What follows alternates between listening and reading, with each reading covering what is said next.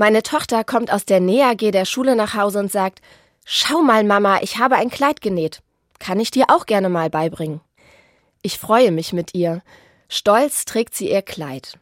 Ein Stück Stoff mit einfacher Naht zusammengenäht. Zwei Bänder als Träger. Nicht perfekt, aber schön.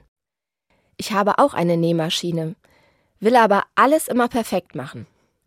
Deshalb fange ich manchmal gar nicht erst an, weil ich glaube, dass ich es sowieso nicht gut genug mache. Ich weiß ja, niemand ist perfekt. Bei anderen macht mir das gar nichts aus. Bei meinen Kindern am allerwenigsten, im Gegenteil. Ich bin begeistert, wie sie machen und versuchen, ausprobieren, scheitern und nochmal machen. Niemand ist perfekt. Finde ich bei anderen ganz normal. Ich freue mich darüber, wenn meine Mutter mich bekocht, auch wenn das nicht ihre große Gabe ist. Ich liebe es, wenn im Gottesdienst alle mitsingen, auch die, die nicht jeden Ton treffen.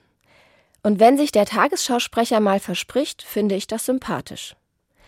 Die anderen sind nicht perfekt und ich bin es auch nicht. Ich habe oft zu wenig Geduld, spreche immer mal wieder, ohne vorher nachzudenken und verdaddel auch mal Termine.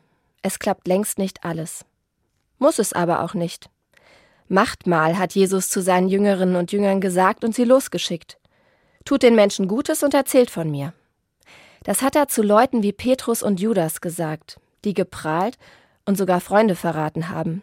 Alles andere als perfekte Menschen. Trotzdem oder gerade deshalb, macht mal. Probiert es aus, geht los, denn niemand ist perfekt.